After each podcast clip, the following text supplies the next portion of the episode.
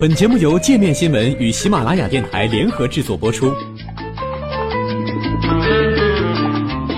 界面新闻五百位 CEO 推荐的原创商业头条，天下商业盛宴尽在界面新闻。更多商业资讯，请关注界面新闻 APP。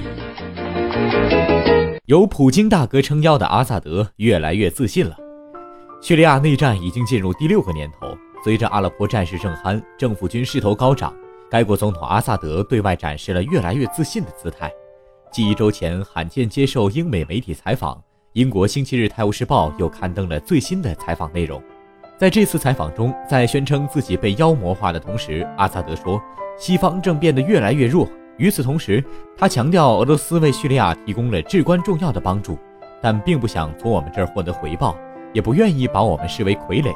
他还说，叙利亚内战现在介于冷战和第三次世界大战之间，而眼下除了武力对抗，不存在任何政治解决方案。对引起争议的阿勒颇之战，阿萨德坚称他别无选择，只能动用军事手段。我们已经宣布，愿意与所有放下武器的人达成和解。我们为阿勒颇被围民众开通了人道主义通道，供他们离开，但恐怖分子朝他们开枪。他说：“阿勒颇是个问题，恐怖分子占据了该城市的部分地区，而我们需要除掉他们。”他同时也坚称叙利亚政府没有使用化学武器。他说：“化学武器是大规模杀伤武器，可能几分钟或一小时内杀死数千人。我们从来没发生这样的情形。”不过，此前有联合国报告指出，至少在两次袭击中，叙利亚政府使用了化学武器。阿萨德称，以美国为代表的西方社会对他和他的政府极尽诽谤之能事。在十一月一号接受英美媒体采访时，当被问到被指犯下战争罪是种什么感觉时，他说：“他只是个新闻标题，标题是‘坏总统杀了好人，死的都是自由战士’之类，就是这种非黑即白的故事。”但真正的原因是他们想要推翻政府，因为这个政府不符合美国人的标准。在星期日《泰晤士报》的采访中，他说：“西方对他的妖魔化已经达到了巅峰。”报道多是这是个独裁者，他残害自己的人民，扔滚筒炸弹。除此之外，关于我们，他们没什么可说的了。星期日《泰晤士报》称，跟去年七月相比，阿萨德现在的信心与去年七月时大不相同。当时他发表了一个演讲。承认政府军军力不足。从那时开始，俄罗斯的空袭帮助叙利亚政府收复了许多地方。对于自己的信心增强，阿萨德称，导致这一变化的是火力。俄罗斯人有我们没有的火力。他坚称他并不是克里姆林宫的傀儡。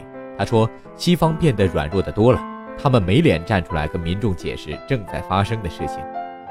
在美国的卫星和无人机下，ISIS 正在走私石油，并使用伊拉克的油田。西方对此什么都没说，然而在这儿，俄罗斯人干预进来了，ISIS 开始萎缩。从任何意义上来说都是如此。他还说，过去几十年，俄罗斯人已经证明了他们是叙利亚忠诚的、值得信赖的盟友。当然，做出决定的是我们。俄罗斯军队在叙利亚已经六十年了，他们的政策基于两件事：道德和国际法。哪怕他们有看法，他们也会说这是你们的国家，你们更了解。他们从未试图插手，因为他们不想从我们这儿获得回报。他们不想让我变成他们的傀儡总统。他们知道，如果叙利亚在这场反对恐怖主义的战争中失败，这个恐怖主义将蔓延到欧洲，而那也会影响俄罗斯和世界上所有的人。他总结道：“他说，叙利亚内战现在介于内战和第三次世界大战之间，对此很难通过政治解决，因为政府的对立面是被外部势力控制的宗教狂人分子。”你要问我哪些话题能成为政治解决的方案，我不知道。他说没人提议过什么。在另一方被沙特、土耳其、英国、美国和法国等国家控制的情况下，讨论政治解决方案是不现实的。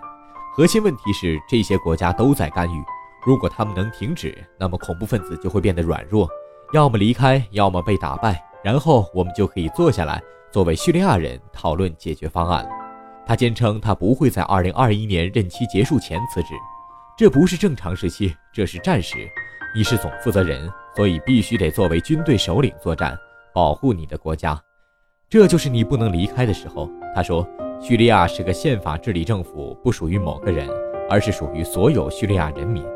当被问到阿勒颇等其他地方每天都有儿童在战争中惨死，这是否会让他晚上夜不能寐时，他笑了起来。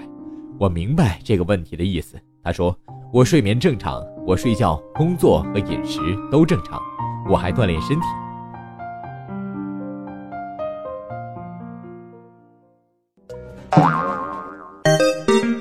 还想了解更多世界各地的商业趣闻，请关注“界面天下”频道微信公众号“最天下 The Very World”。